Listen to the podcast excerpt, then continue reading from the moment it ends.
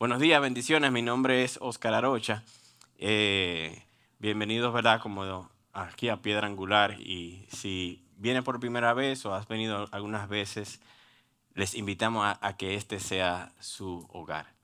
En esta mañana estaré compartiendo con ustedes eh, la palabra de Dios basada en Ezequiel capítulo 14. Eh, si quieren pueden ir buscándola y como les decía hace un momento, es la página 855.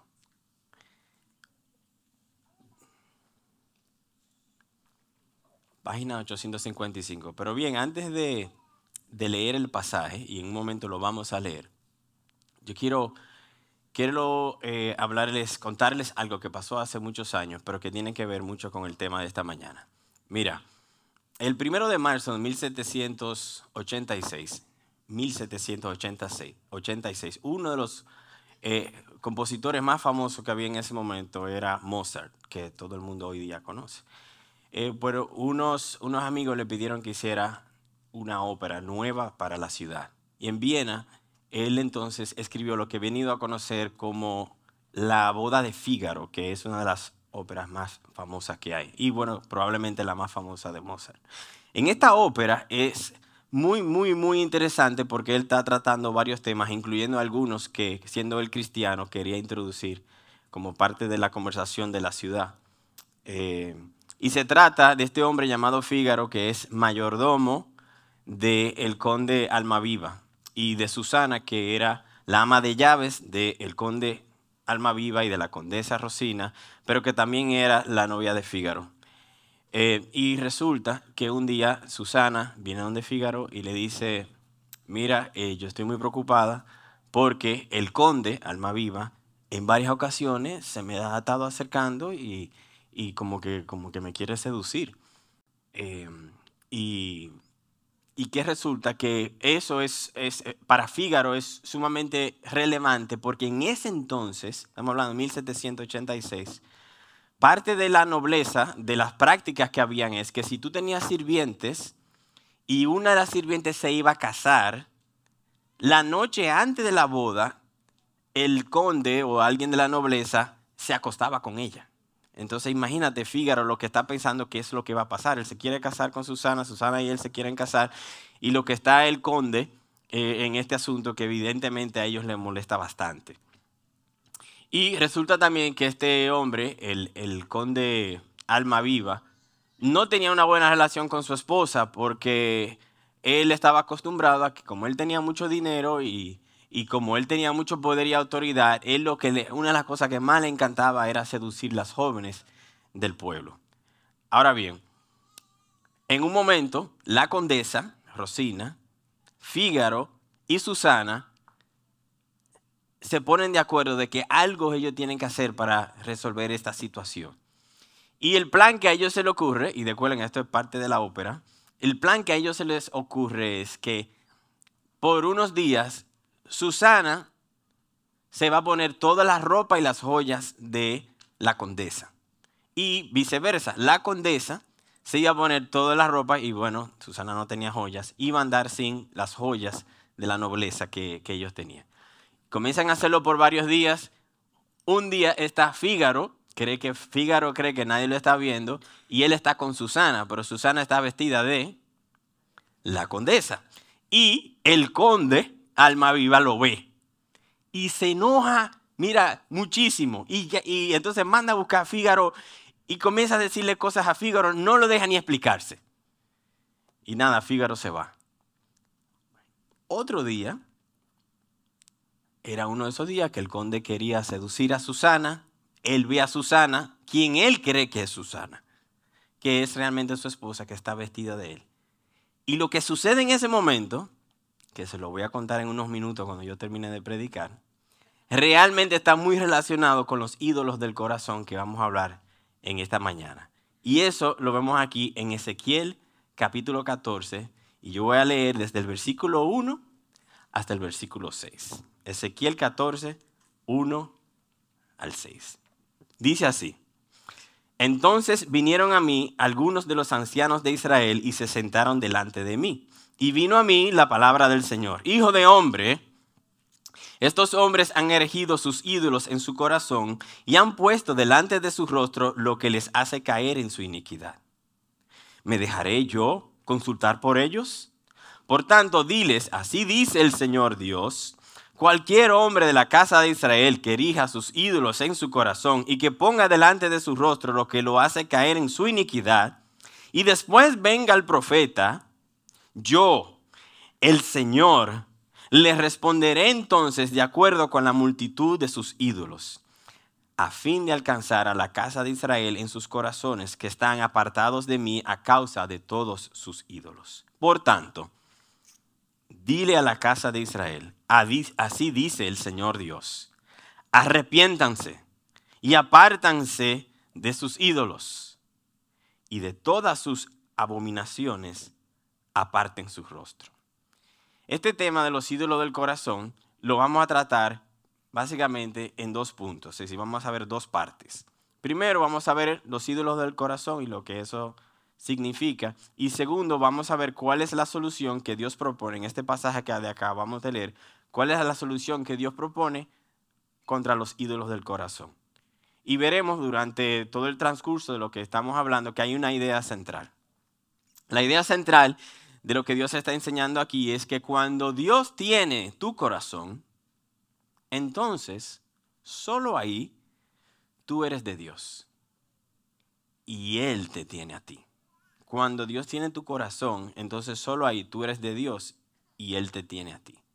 Así que empecemos con este tema de los ídolos del corazón, porque si vemos aquí en el versículo 2 y en el versículo 3 que acabamos de leer, dice, el profeta dice, y vino a mí la palabra del Señor, hijo de hombre, estos hombres han erigido sus ídolos en su corazón.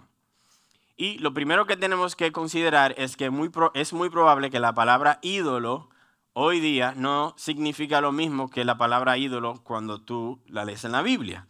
Eh, bueno, es tanto así que hoy día em, diría que la palabra ídolo es, yo diría que positiva. Eh, mayormente. Eh, aún, ah, y no solo hoy día, eso creo que viene de una tendencia quizás hace 20, 30 años. Es yo recuerdo, un poco más, más joven, que el cantante más conocido de toda Latinoamérica le llamaban el ídolo de México, ¿verdad? Eh, que es Luis Miguel. Y definitivamente es, un uso diferente a lo que nosotros, nosotros vemos aquí. Bueno, hay, hay un programa que creo que se llama American Idol, que bueno, la idea es que el que gana es, es, es, el ídolo. Entonces, en ese sentido, es como positivo que se usa la palabra. Eh, si te metes hoy día al mundo religioso, eh, no es positivo, pero tampoco no es un significado tan completo como lo enseña la Biblia.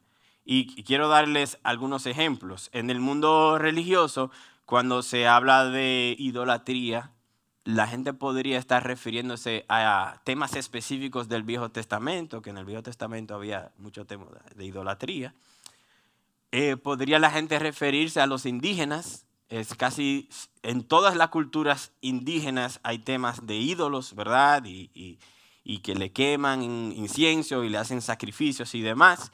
Eh, hay temas de hoy día, de nuevo en el mundo religioso, que es el tema de venerar santos y bueno, y hasta ahí, por ahí, eh, hasta cientos y cientos de santos que, que se veneran y en ese sentido le podrían llamar idolatría. Hay talismanes, superstición, eh, agua divina, etcétera, ¿verdad? Y, y, bueno, y es tanto así. recuerdo leer, leer un libro, ver un documental, ahora no, no recuerdo bien cuál de las dos eh, era, pero en Jerusalén hay tres, no una. Hay tres tumbas oficiales de donde murió Jesús. Y eso como que dice, ¿what? ¿Cómo que tres? Nada, más pudo haber muerto en una, ¿verdad? Es decir, nada pudieron haberlo enterrado en una, pero hay tres. Y hay una de esas tres que eh, resulta ser, ¿verdad? Como, como está configurado el asunto, resulta ser que está justo al final de la vía dolorosa, que es donde Jesús llevó la cruz que él tuvo que llevar a la cruz por sí mismo. Y ahí entonces eh, hay como una piedra enorme. Eh, bueno, realmente ya no es enorme, porque por eh, muchos años, cientos de años, la gente va con un frasquito y va, lleva como un cuchillito y le coge un pedacito a la tierra y eso se lo llevan a su casa y lo guardan.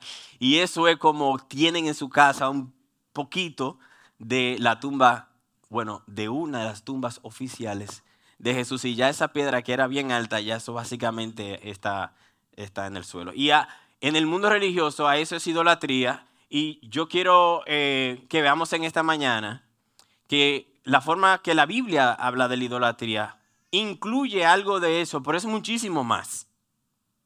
¿Ok? Y que no, no es eso, pero incluye algo de eso, pero es muchísimo más. Y eso lo vamos a ver mientras vamos, vamos hablando de, de lo que vemos aquí específicamente en Ezequiel y en el resto de la Biblia. Ahora, ¿qué es la idolatría cuando nosotros vamos a la Biblia? Y esto lo vamos a ver una y otra vez. Vamos a ver que eh, si, si, leemos diferentes pasajes, incluyendo el nuestro, que detrás de, todo lo que nosotros hacemos, que no agrada a Dios, es decir, de, de cualquier cosa que yo haga, que no agrada a Dios, por ahí anda un ídolo. Eso es lo que siempre es así. Detrás de todo pecado hay un ídolo. ¿Ok? Y, y si lo podemos resumir, podríamos resumirlo de esta manera, y un ídolo es todo aquello que capta, me capta a mí más de lo que Dios me capta a mí. Algo que me controla más de lo que Dios me controla a mí. Algo que el amor por eso me controla más que el amor por Dios. Y eso puede dirigir, más, dirigir mi voluntad porque eso es lo que yo más amo. Eh, es algo como que yo deseo y tengo más pasión y por eso que por Dios.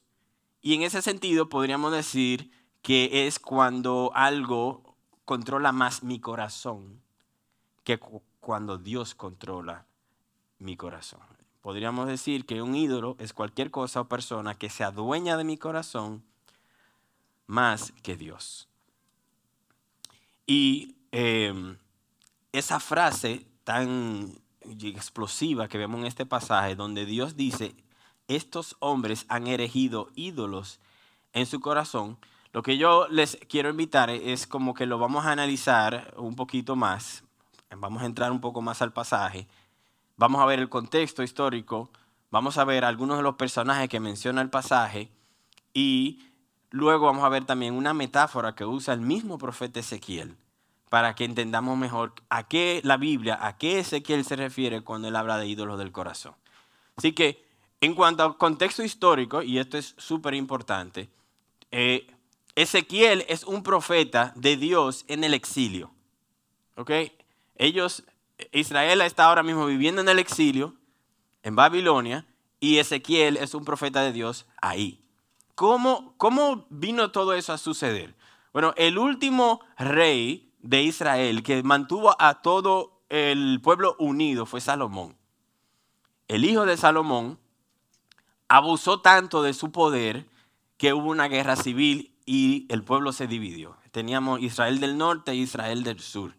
Israel del norte decide seguir sus caminos, decide desobedecer a Dios, se mete en la idolatría y Dios entonces los abandona a su pecado y unos años después otras naciones vienen y conquistan. Poco tiempo después o pocos años después, a pesar de que en el sur se habían mantenido más o menos, se habían mantenido fieles a Dios, había a veces un rey que sí, había a veces un rey que no, al final cayeron en lo mismo. Decidieron hacer las cosas a su manera, decidieron eh, vivir para ellos mismos, se llenaron de codicia, de abuso de autoridad, se llenaron de placeres, de pasión, desobedecieron desobedecieron a Dios, se olvidaron de Dios y Dios entonces los entrega a su pecado, viene Babilonia, Babilonia conquista. En la primera conquista se llevan a el profeta Daniel, que algunos de ustedes lo conocen, ¿verdad? En la segunda conquista, entonces se llevan al profeta Ezequiel. Hay una tercera conquista donde finalmente terminan de destruir todo lo que quedaba ahí. Entonces, miren cómo, cómo el pueblo ha llegado hasta este momento donde eh, por ellos querer seguir dándole la espalda a Dios y Dios dándole y dándole y dándole y dándole oportunidades, Dios llega un momento donde Dios le dice, lo suelta. Lo suelta, claro, Él tiene su plan, pero lo suelta. Y ellos están en el exilio. Y estando en el exilio, entonces vemos aquí que hay una combinación de falsos profetas y una combinación de la actitud de estos ancianos. En, los falsos profetas son personas que dicen que vienen de parte de Dios, pero realmente no son de parte de Dios.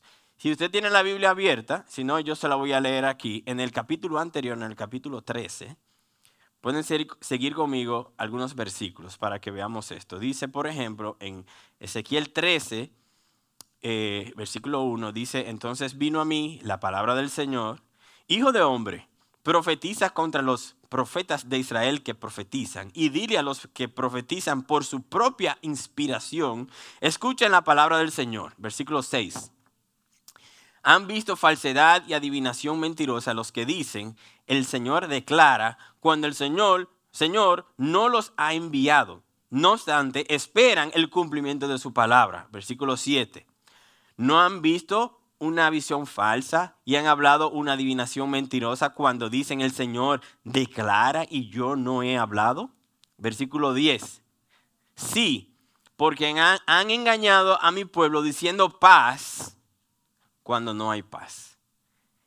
Lo que nos enseña aquí el profeta es que siempre que hay un tema de idolatría, al mismo tiempo hay personas con cierta autoridad que están hablando mentiras y en este caso en particular son personas en autoridad religiosa. Si son profetas, o por lo menos son personas que dicen ser profetas, pero que realmente no eran profetas. Igualmente, hoy día, una persona que decida caminar sus propios caminos y desobedecer a Dios e ir en contra de Dios, siempre va a poder encontrar líderes o líderes religiosos o espirituales que sean falsos y que digan lo que ellos quieren escuchar, para ellos poder seguir haciendo lo que quieren hacer. Y en este caso en particular, es como realmente impresionante cuando uno ve el contexto porque estos falsos profetas, para ganarse la voluntad del pueblo, estaban diciendo, Dios me dijo que viene paz. Y Dios no había dicho eso. Es más, ya Dios había dicho por medio del profeta Daniel que el pueblo de Israel iba a durar 70 años ahí. Y les había dicho, como ustedes van a durar 70 años ahí, básicamente dos o tres generaciones, ustedes vivan ahí, busquen la paz de esa, de esa ciudad y háganle el bien a esa ciudad, que hasta que no se lleguen los 70 años, ustedes no van para parte. Entonces, estos falsos, para ganarse la voluntad de los líderes de la ciudad y las personas que estaban ahí, ahí, ellos estaban diciendo, Dios me dijo cuando realmente Dios no le había dicho nada. Ahora bien, el que quiere seguir sus ídolos, le gusta que le digan mentira. O por lo menos que le digan contrario a lo que Dios enseña. Porque si alguien en autoridad me dice algo contrario a lo que Dios enseña y yo quiero seguir mis ídolos, yo podría decir, bueno, bueno, pero quizás será verdad. Quizás yo estoy bien para buscar algún tipo de tranquilidad a mi conciencia. Y lo vemos aquí porque, de nuevo, si tienen la Biblia abierta, en el capítulo 14, versículo 1, dice, entonces vinieron a mí algunos de los ancianos de Israel y se sentaron delante de mí. Y esto es como súper importante, ¿verdad? Porque estamos hablando de los ancianos de Israel. Estamos hablando de personas que son una representación ética y moral para todo el pueblo. Es decir, que cuando el pueblo dice, ¿quiénes son la gente aquí que hay que imitar, que hay que seguir su ejemplo? Son los ancianos. Estas son las personas que vienen a consultar a Dios. Y qué, qué raro, ¿verdad? Porque ya ellos consultaron a los otros profetas. ¿Para qué vienen a consultar a este profeta? en ocasiones nosotros le damos la espalda a Dios, buscamos a alguien que apoye que me apoye en lo que yo estoy haciendo, pero aún así hay algo en mi conciencia que me dice, estás mal. ¿Y cuánto quisiéramos nosotros que aquella gente que nosotros realmente sabemos que vienen de parte de Dios nos dijeran que estamos bien, pero sabemos que estamos mal. Para, para aquellos que, como para que podamos verlo de otra forma, aquellos que, somos algo más de 40 años, que veo que no somos muchos, eh, había una canción muy conocida que, bueno, quizá hoy día se conoce, que es eh, A mi manera, de, Frank Sinatra. Entonces, la vida como de la en idolatría es como relacionado a eso. Yo, cuando yo tengo aferrado, estoy aferrado de mis ídolos, yo vivo la vida a mi manera. No a la manera de Dios, sino a mi manera. Yo no quiero hacer el matrimonio a la manera de Dios, o mi trabajo a la manera de Dios, o criar a mis hijos a la manera de Dios, sino a mi manera. Y la idolatría siempre está atado a eso. Y cuando hay eso, lo que resulta es que vivimos rebeldes a los caminos de Dios, vivimos una manera opuesta a Dios y por el otro lado tenemos a los falsos profetas diciéndonos que estamos bien. Y eso evidentemente nos lleva a un mal camino. Ahora resulta que Dios nunca va a apoyar eso. Si esa es la vida que tú quieres llevar, además de que es un mal camino, Dios no te va a apoyar con eso. Y en esto de, los ídolos del corazón, además de que entendamos los falsos y los ancianos y el contexto histórico, el profeta hace algo más que para mí es realmente espectacular. Y es que él busca algo de la vida diaria que sirve como metáfora de lo que es la idolatría. Y es en el capítulo 16 de Ezequiel. ¿no? Si la tienen abierta, la pueden leer conmigo, pero si no, yo la voy a leer aquí también. El, el profeta dice que la idolatría se parece mucho al adulterio. Eh, la idolatría se parece al adulterio. Y entonces en el capítulo 16 de Ezequiel, leemos la siguiente palabra, que es Dios hablando acerca de su pueblo, con esta metáfora del de, matrimonio y el adulterio y demás. En Ezequiel 16 dice, entonces pasé junto a ti y te vi, estoy leyendo el versículo 8, entonces pasé junto a ti y te vi, y tu tiempo era tiempo de amores. Extendí mi manto sobre ti y cubrí tu desnudez. Te hice juramento y entré en pacto contigo y fuiste mía, declara el Señor Dios. Versículo 15. Pero tú confiaste en tu hermosura, te prostituiste a causa de tu fama y derramaste tus prostituciones a todo el que pasaba, fuera quien fuera. Versículo 23. Y después de toda tu maldad, ay, ay de ti, declara el Señor. Te edificaste un santuario y te hiciste un lugar alto en todas las plazas. Versículo 32. Mujer adúltera, que en lugar de su marido recibe a los extraños. Digamos que en esta metáfora, ¿sabe? Dios está diciendo como que Él es el marido, el pueblo es la esposa, Él hace un pacto con ella, pero ella se entrega a los placeres y al adulterio. ¿Por qué?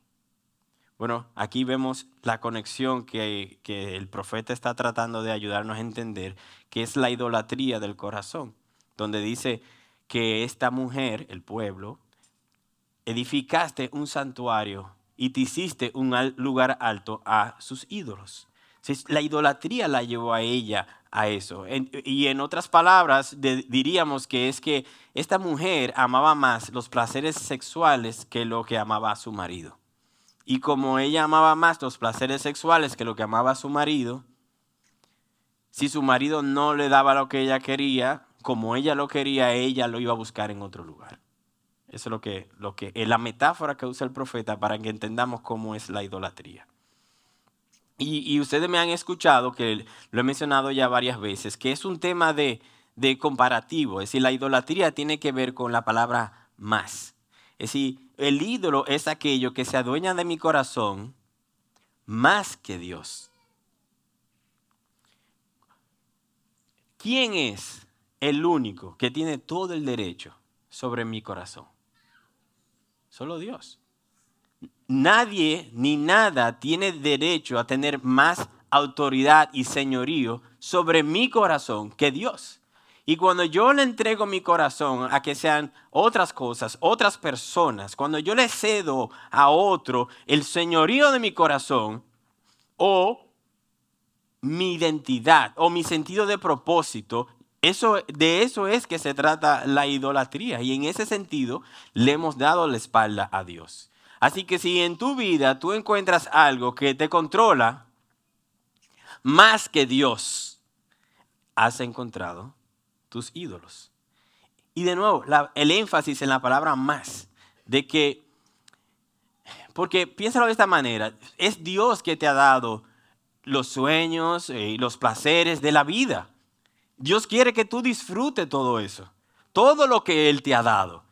Lo que Él no quiere, y porque al final tampoco nos hace el bien, sino que nos hace daño, es que te controle más, que tú ames más que lo que tú amas a Dios. Cualquier deseo o sueño o propósito o pasión que tú tengas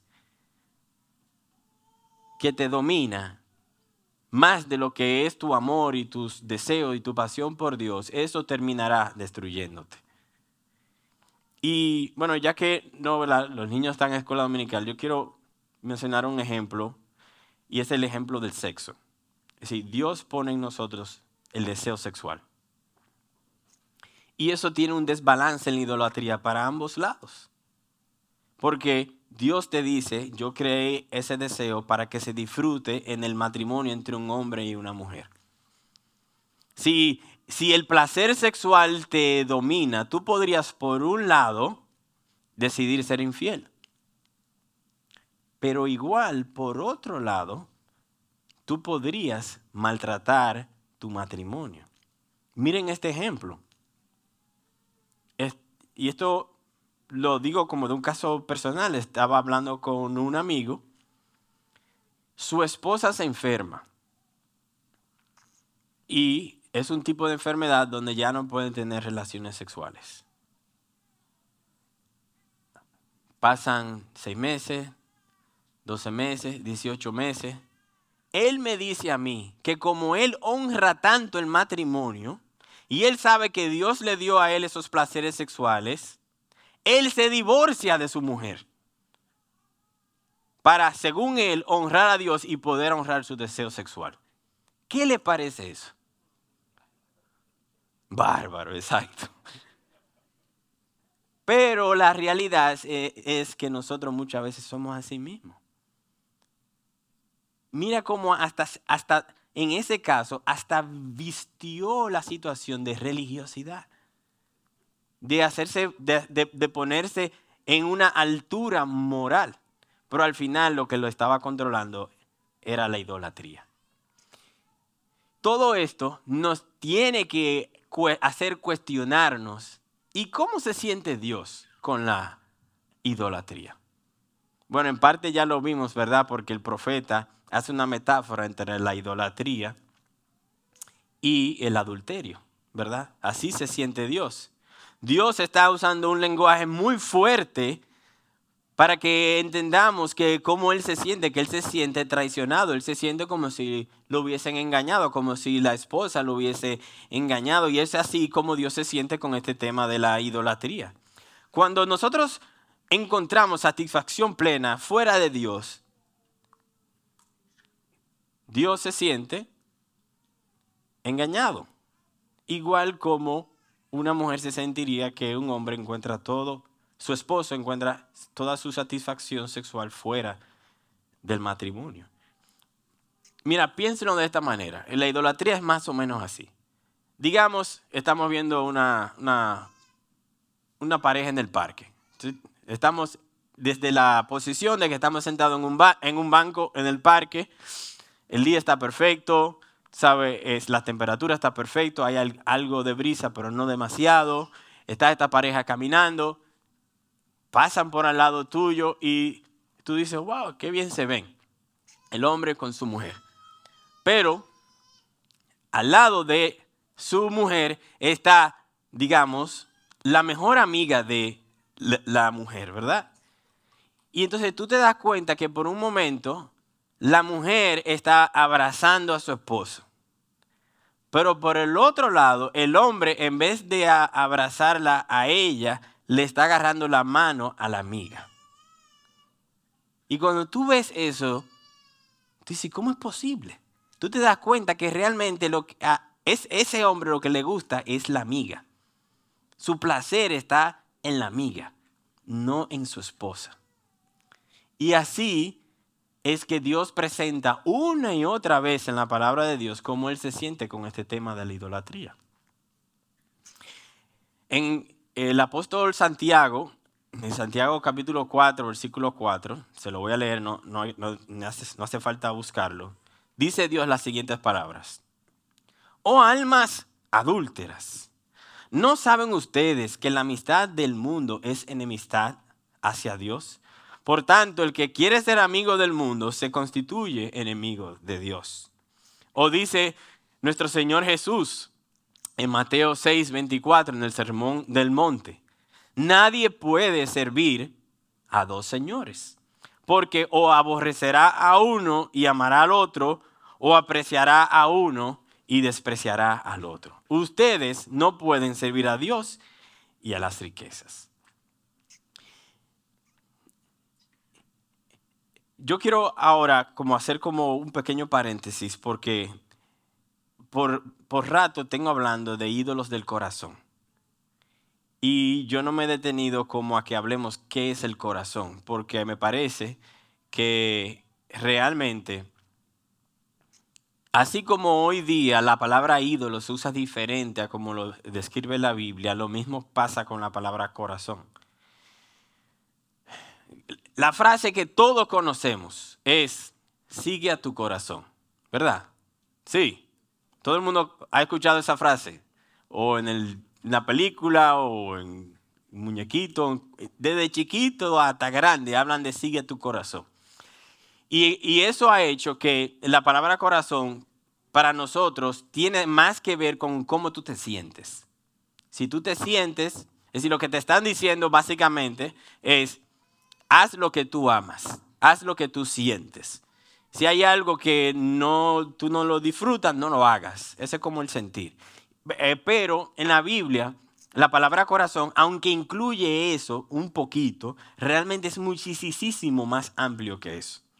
Y para eso yo quiero pues, eh, leerles una cita, que también me van a hacer el favor de ponerla en pantalla, si es que ya no está, eh, de lo que significa corazón en la Biblia para que se entienda qué Dios quiere decir cuando dice ídolos del corazón. Y esta cita es del doctor Timothy Delane. Dice lo siguiente. El corazón es el verdadero tú. Todas las referencias en la Biblia a la persona interior se resumen en la palabra corazón. El corazón es el timón de cada ser humano. Todo lo que hacemos es moldeado y controlado por los deseos del corazón. Es por eso que la Biblia claramente dice que Dios quiere tu corazón. Solo cuando Dios tiene tu corazón, entonces te tiene a ti. Por más que somos afectados por la maldad y la corrupción de este mundo, nuestro mayor problema es el pecado de nuestro corazón. Por eso es que el mensaje del Evangelio es que Dios transforma nuestras vidas transformando nuestros corazones. Al final, todo cambio duradero solamente sucede por medio del corazón. Entonces, cuando vemos lo que quiere decir la palabra corazón en el contexto de la Biblia, tenemos que dar un paso hacia atrás, porque ahora tenemos un dilema enorme. Y realmente hay dos dilemas enormes. El primer dilema es que por un lado, básicamente Dios te está diciendo todo lo que es corazón. Tú eres tu corazón, tu corazón es tú. El verdadero Oscar es Oscar en su corazón. ¿Cómo es posible entonces que el verdadero yo también es engañoso? Ese es un dilema muy grande. El verdadero yo es engañoso. Es tanto así que la Biblia dice en Jeremías 17 que el corazón es engañoso más que todas las cosas. Y que quién conocerá el corazón. Y yo creo que uno se dice, pero ¿será cierto eso? Que realmente el corazón es engañoso. No sé si a ustedes le, ha pasado, a mí me ha pasado, pero yo he escuchado personas hablar de esta forma, y lo voy a hablar de una forma genérica, no que necesariamente de la vida real, de una forma genérica, pero un amigo que diga, eh, oye, yo sí estoy teniendo dificultad en este matrimonio. Cuando yo era soltero, yo no tenía nada de estos problemas. Seguro el problema es ella. ¿Verdad? es como que la maldad, si, la maldad es fuera de mí siempre es peor que la maldad fuera dentro de mí. Todos aceptamos que tenemos problemas de maldad. Pero siempre el corazón que es engañoso nos lleva a hablar de esa forma. Es más, el corazón te, como que te predica y te dice, pero tú puedes vivir bien sin Jesús. Tú puedes ser feliz y tener paz sin seguir a Dios. Es más, tú tienes el poder para determinar el resultado de tu vida. Mentira, ¿verdad? Pero el corazón nos dice eso. Tú tienes el poder, la autosuficiencia para triunfar en esta vida y no necesitas a nadie. Tú solo puedes determinar eso para ti y encontrar significado y encontrar propósito sin Jesús. Jesús es como un agregado, si lo necesitas, si lo quieres. Y eso lo vemos a menudo porque cuando, cuando la gente quiere hablar de sus problemas, cuando, cuando nosotros queremos hablar de nuestros problemas, lo primero que decimos es que el problema es causado por otro o por las circunstancias. Pero es muy raro, muy raro encontrar a alguien hablar, es reaccionar al que si hay un problema, si hay una situación, hay maldad, que el problema soy yo. Y ese es el gran dilema, bueno, ese es el dilema número uno, el gran dilema número uno del corazón, porque hay un segundo dilema con el tema este del corazón. ¿Y, ¿Y cuál es este dilema? Que el corazón es tan engañoso que en, hasta en ocasiones nos encontramos que con las cosas buenas las destruimos. Y, y, yo creo que no, no es difícil de que lo veamos. Piénsalo de esta manera. ¿Qué tú crees que va a pasar en tu vida si tú amas más tu trabajo que a tu familia?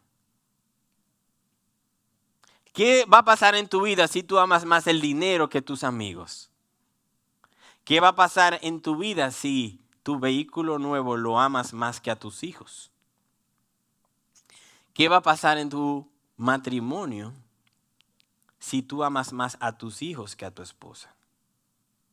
Y si eso es aquí en la vida diaria, en la vida... ¿Qué pasó?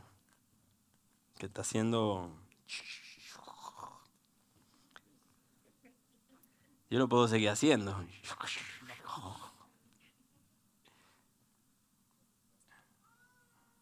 Pero regálalo bien para que no tenga que volver. Ok.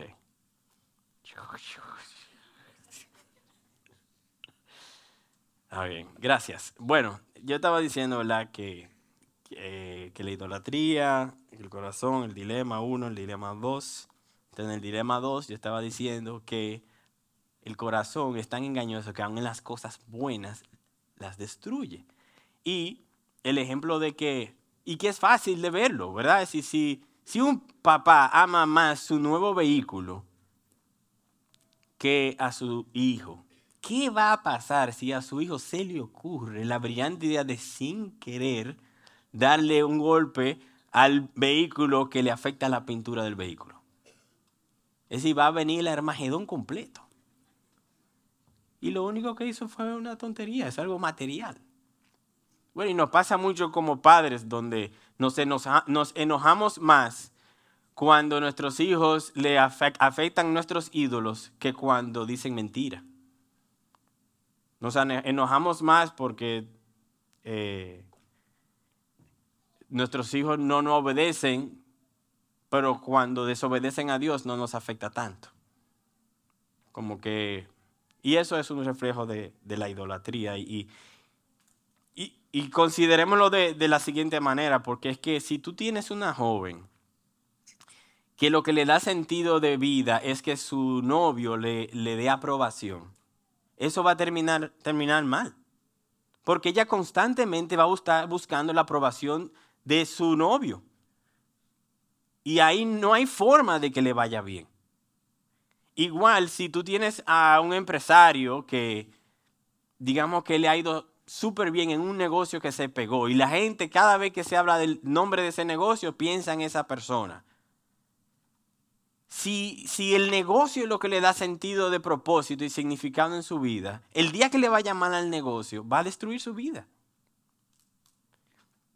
Y lo mismo va a pasar con si una familia, digamos una familia pobre, vino de abajo, de abajo, de abajo, pero Dios le ha ido bendiciendo y ellos ahora por fin tienen su propio apartamento y tienen eh, eh, su, cama y sofá y, y, tienen nevera y estufa y esas cosas. Y eso puede venir a convertirse en el sentido de su identidad. Y que si lo pierden, lo pierden todo. Hay un, común denominador en, en todos estos ejemplos que yo le estoy mencionando en este segundo dilema. Y es que en cada caso ponen su esperanza en las falsas promesas de los ídolos. En ese sentido, la idolatría invierte el verdadero amor. Porque ¿qué es el verdadero amor? El verdadero amor es cuando mi gozo y mi alegría es sacrificarme por aquellas cosas que valen la pena sacrificarse. Pero cuando yo vivo en la idolatría, yo diseño mi vida y amarro mi vida para que otros sirvan a mis ídolos. Y si no lo consigo, me enojo, me molesto, me desanimo, y demás. En cuanto a, en cuanto a esto, eh, y, antes de pasar a la solución que Dios propone, yo quiero que veamos un ejemplo más de esto en la Biblia. Y eh, si quieren, me pueden acompañar a Marcos capítulo 15. Yo también lo voy a leer, pero lo pueden ver en la página, ciento, en la página 1038, 1039 de las Biblias que les entregamos, eh, de algo que sucedió con Pilato. ¿Verdad? Y algo que evidencia mucho este tema de, la idolatría y lo destructivo que es y lo engañoso que es. La mayoría de nosotros hemos escuchado de alguna forma de Pilato, pero lo que normalmente se escucha de Pilato es que él se lavó las manos, ¿verdad? La gente, ¿ustedes han escuchado de eso?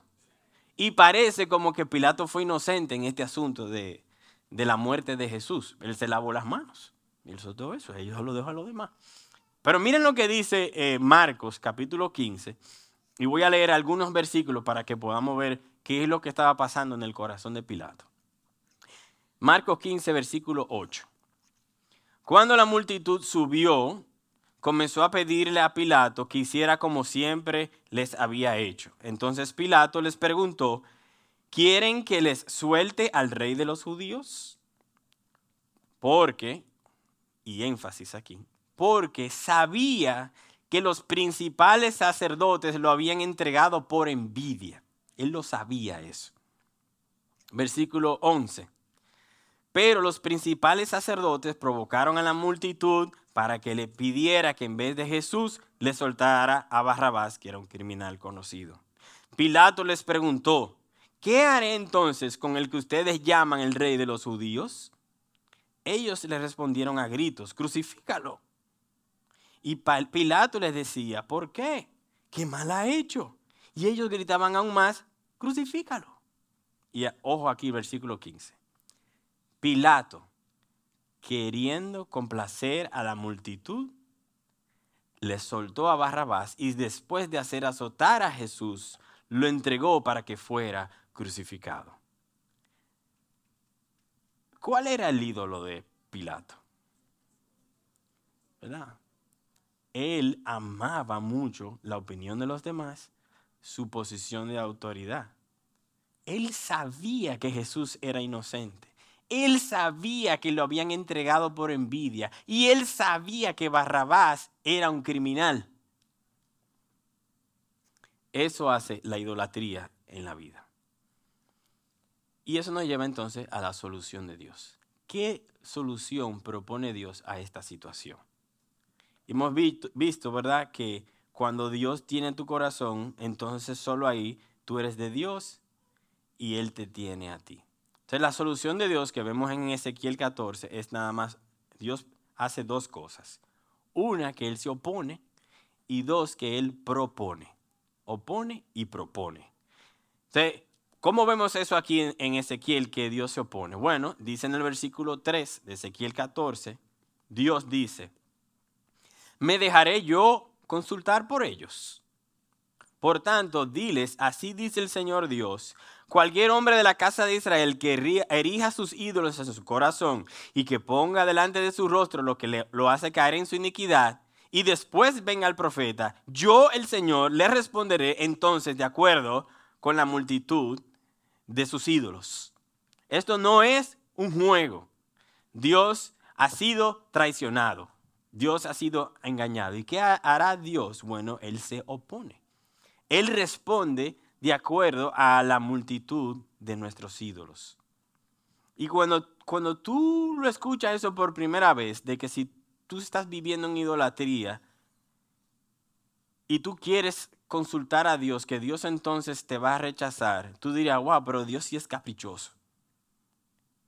Pero no es así. Dios no es caprichoso. Dios es un buen padre. Dios no va a dejar en paz a uno de sus hijos que con la mano derecha levanta para alabar a Dios y con la mano izquierda lo que quiere es acariciar a sus ídolos. Tanto así como la pareja que vimos que caminaba en el parque hace un momento considéralo de esta manera, es decir, si un hijo viene de su papá y le dice, papi, eh, puedo ir al patio a jugar con, el, con la mascota, con el cachorro, con el perro, y el padre se da cuenta que el hijo tiene agarrado aquí atrás un cuchillo. ¿Crees tú que el papá lo va a dejar salir afuera a jugar con el cachorro? No, él le va a decir, ven acá, mijo, ¿qué es lo que tú tienes ahí? Vamos a hablar. Y así es Dios. En Hebreos 12, Dios dice, Hijo mío, no tengas en poco la disciplina del Señor, porque el Señor al que ama disciplina. ¿Qué hijo hay a quien su padre no lo discipline? Esto implica que por amor Dios no atiende a mis peticiones como yo quiero, sino que primero Él quiere hablar del cuchillo, de los ídolos del corazón. Él quiere corregir tu mal camino para entonces atenderte en lo que tú le estás pidiendo. Y es quizás que tú has estado pidiéndole a Dios alguna claridad en cuanto a alguna decisión o quizás la, le estás pidiendo algo sobre algún muchacho que te gusta o algo en tu matrimonio, con tus hijos, con tu trabajo, con el jefe. Y Dios se ha estado oponiendo a ti, pero es porque tú estás entregado a la idolatría y Dios no quiere ser parte de eso. Dios se opone, no solamente de esa forma, porque lo, asombroso que nos enseña el pasaje es que no solo Él se opone, sino que Él tiene un plan. Miren lo que dice el versículo. Dice que después que dice Dios se opone, en el versículo 5 hay esta frase hermosísima donde dice, a fin de, Dios está diciendo que Él tiene un plan. Y así como el padre ha llamado al hijo para decirle, ven acá, no, el, patio ahora mismo no, el cachorro no, ven acá, que tenemos que hablar. Dios tiene un plan, Dios tiene un propósito, Dios tiene un buen propósito en todo eso y lo que Él quiere hacer con tu vida. Porque Dios ha propuesto involucrarse en tu vida para destruir tus ídolos que te corrompen y te destruyen para que te vaya bien. Y Dios hará todo lo que sea necesario para oponerse a tus ídolos. Quizás, quizás usará a tu jefe, o a un amigo, o a tus hijos, o a tu salud, o tus deudas, o tus negocios, o tu matrimonio. Pero Él en su infinita sabiduría hará lo que Él tiene que hacer para hacerte el bien, aunque sea oponerse. Y miren que si Dios no se opone, de seguro nos olvidaríamos de Él. Y sería mucho peor. Dios nos invita a vivir a su manera, según su diseño, no según el nuestro. Y Él está determinado a hacer lo que sea necesario para que nuestros corazones vuelvan a Él. Y le decía que la solución de Dios tiene dos partes, ¿verdad? Primero, Él se opone, pero segundo, Él propone. Él no se queda callado, Él propone algo. Él dice en el versículo 6, por tanto, dile a la casa de Israel, así dice el Señor Dios, arrepiéntanse y apártense de sus ídolos y de todas sus abominaciones aparten sus rostros. Es decir, señores, es como hemos cometido el adulterio y Dios lo que dice, pero suelten eso y vuelvan a mí, yo los voy a recibir. Yo he escuchado a menudo eh, consejeros que son consejeros de matrimonio que dicen algo así o una frase similar a esta. Dicen, mira, en una pareja cuando tú la estás aconsejando, ese matrimonio no va a mejorar hasta que por lo menos uno de ellos es quebrantado y dice, mira, yo primero voy a trabajar con mi, mi problema de corazón. Hasta que eso no pasa, la cosa no mejora. Y es que la sanidad espiritual empieza con la destrucción de los ídolos. Y los ídolos propone Dios, son derribados con el arrepentimiento. Él dice aquí, arrepiéntanse. El arrepentimiento es la llave, es, es el instrumento que nos lleva a esa salud espiritual, a disfrutar de la vida como Dios quiere que disfrutemos de la vida. Y déjeme decirle que es muchísimo mejor. El arrepentimiento es un ejercicio, sobre todo, es un ejercicio espiritual. Es es como que yo voy por un mal camino, llega la luz de Dios a mi vida y entonces por un lado yo veo la suciedad de mi idolatría y por el otro lado yo veo a Jesús crucificado y resucitado con los brazos abiertos llamando al adúltero a recibirlo, a abrazarlo y quitarle el cuchillo que tiene en la mano para que disfrute la vida como Dios la ha diseñado. Entonces el arrepentido desprecia su idolatría, él da la media vuelta y corre hacia Jesús. Y todo esto nos lleva al matrimonio de Fígaro. Porque estábamos viendo en la ópera que el conde Almaviva estaba concentrado en hacerlo mal hecho. Y digamos, de alguna forma, no necesariamente sé si Mozart lo pensó así o no, de alguna forma Dios interviene con Fígaro, Susana y, la condesa Rosina para, como quien dice, hacer un plan para que el conde se dé cuenta de lo que, del mal que él estaba haciendo.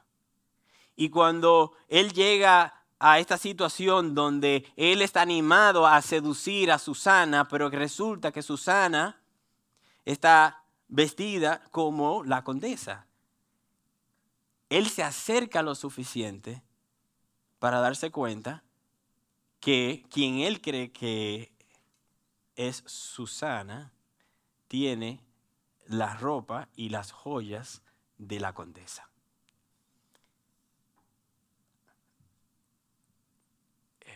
Y entonces, ¿qué,